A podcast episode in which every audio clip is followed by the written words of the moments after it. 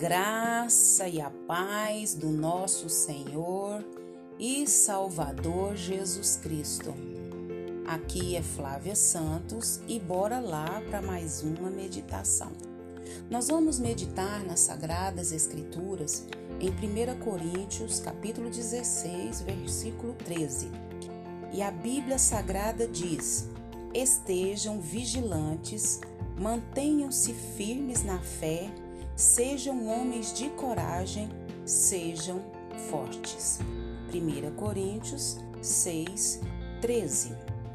Oremos. Pai, em nome de Jesus, nós queremos pedir ao Senhor perdão, Paizinho. Perdão, Pai, dos nossos pecados. Perdão das nossas muitas falhas. Deus não nos deixa, Pai, sermos insensíveis ao pecado mas através do teu Espírito Santo, venha nos convencer dos tais. Pai, nos ajuda a vencer cada um deles, Pai, pelo poder do teu Espírito Santo. Pai, em nome de Jesus, nós clamamos a Ti nesse momento. Nós suplicamos, Pai, o Teu favor. Agradecemos por mais um final de semana, agradecemos ao Senhor pela semana que passou e agradecemos pelo Teu cuidado, pelo Teu amor, pelo Teu zelo.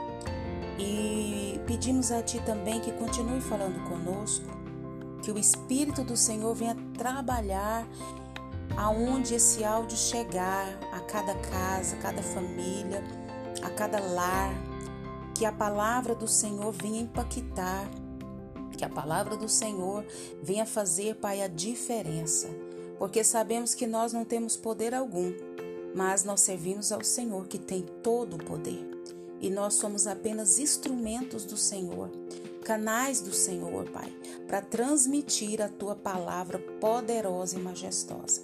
É o nosso pedido, agradecidos no nome de Jesus. Amém. Nós vamos falar hoje sobre vigiem. A palavra-chave da nossa reflexão é vigiem. Então, nós sabemos que os serviços de vigilância para carros e casas estão cada vez mais especializados. Hoje temos vários tipos de alarmes, travas, escutas, câmeras, monitoramento via satélite e muito mais nós sabemos. As pessoas, elas têm buscado cada vez mais esse tipo de coisas mas não estão sendo tão cuidadosas em vigiar as suas ações, seus pensamentos e sua maneira de viver. Não é sábio guardar tão bem os bens perecíveis e deixar de zelar pela sua vida e pela sua alma.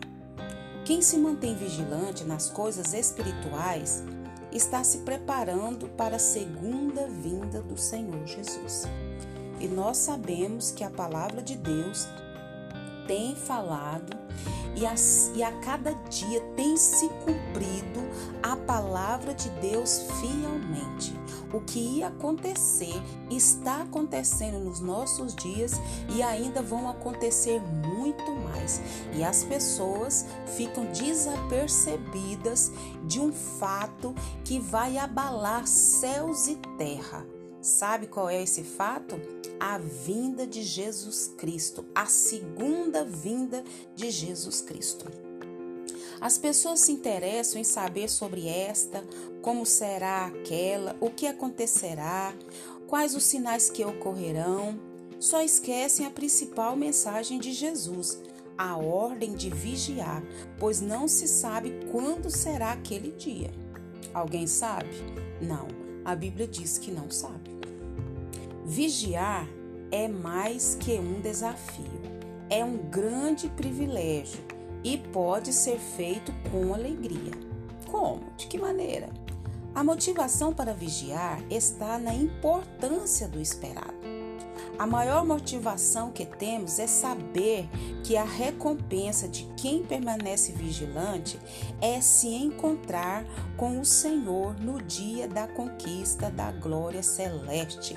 Oh, aleluia, glória a Deus! Você pode glorificar a Deus. Essa palavra é muito importante, é muito gloriosa.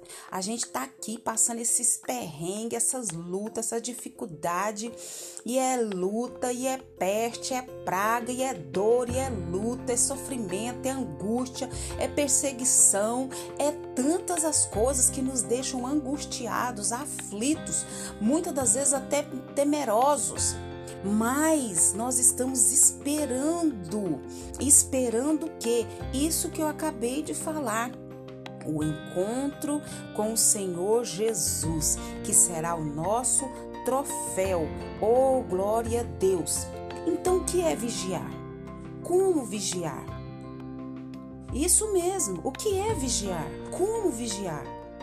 Vigiar nada mais é do que desde já esperar Presta atenção, vigiar é esperar e se preparar para o dia do encontro com Deus. Aleluia! Fazemos isso como? De que maneira? Nós fazemos isso orando, seguindo os ensinos da Bíblia, que é a palavra de Deus. E quando alguém vai para um outro país distante, essa pessoa, o que, que ela faz quando ela chega lá? Ela esforça-se para aprender a língua daquele país, saber dos seus costumes, da alimentação, da cultura, de onde irá morar. Vive em seu país, mas sua mente já está na sua nova morada. Suas atitudes são de quem não vai ficar por muito tempo onde mora.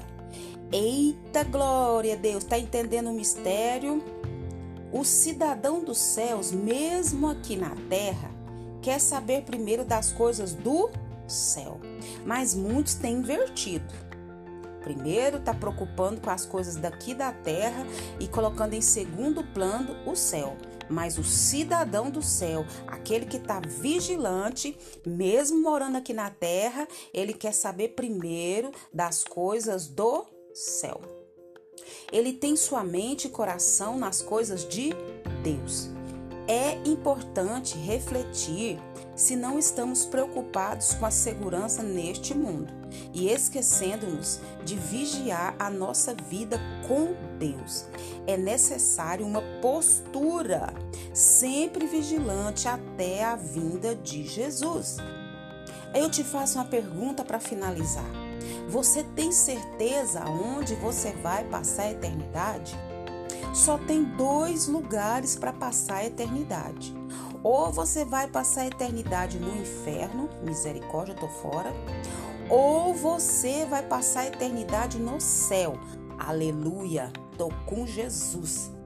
Não existe outro lugares para passar a eternidade. Ou é no céu ou é no inferno. Mas como que eu posso ter a certeza que eu vou passar a eternidade no inferno? Não fazendo nada, continuando na sua vida. A Bíblia diz que em Romanos 3, 23 que todos pecaram e destituídos estão da glória de Deus. Todos já nascem condenados. Como que eu faço para mim não ser condenado ao inferno? É eu reconhecer quem é Deus, quem é Jesus, o sacrifício de Jesus, reconhecer que eu sou pecador, reconhecer que eu preciso de um Salvador, de um Senhor, pedir perdão a Jesus, pedir que Ele nos limpe com o sangue purificador dele e pedir a ele para escrever o nosso nome no livro da vida. Porque só vai entrar no céu quem tem o nome escrito no livro da vida. Você tem o seu nome escrito no livro da vida? Se você ainda não tem certeza, o momento é agora. Se ajoelhe, se não puder ajoelhar, ore, peça perdão a Deus dos seus pecados. Eu não tô, Senhor, eu não sei de nada, mas uma coisa eu sei, eu quero passar minha eternidade com o Senhor e que o Espírito Santo de Deus continue falando aos nossos corações. Pai eterno, Pai santo, Pai querido, agradecemos ao Senhor por mais essa reflexão. Obrigada por essa reflexão que nos desperta a vigiar e a nos preparar para o grande e glorioso dia da vinda de Jesus. Pai, em nome de Jesus, nós agradecemos porque o Senhor mandou Jesus para nos salvar, para nos libertar e nos tirar das trevas para a tua gloriosa luz. Obrigada, Pai, muito obrigada. Obrigada por esse final de semana, obrigada pela semana que passou. Obrigada, Deus, porque até aqui o Senhor tem nos sustentado com mão forte, com mão de poder. sentimos amparados, sentimos amados, cuidados pelo Senhor. Deus, em nome de Jesus, continua nos guardando dessa praga do coronavírus e de todas as pragas que estão sobre a terra. Guarda a nossa vida, guarda os nossos, é o nosso pedido, agradecidos no nome de Jesus. Leia a Bíblia e faça oração se você quiser crescer, pois quem não ora e a Bíblia não lê, diminuirá, perecerá e não resistirá. Um abraço e até a próxima, querendo bom Deus. Vigiem! Fui!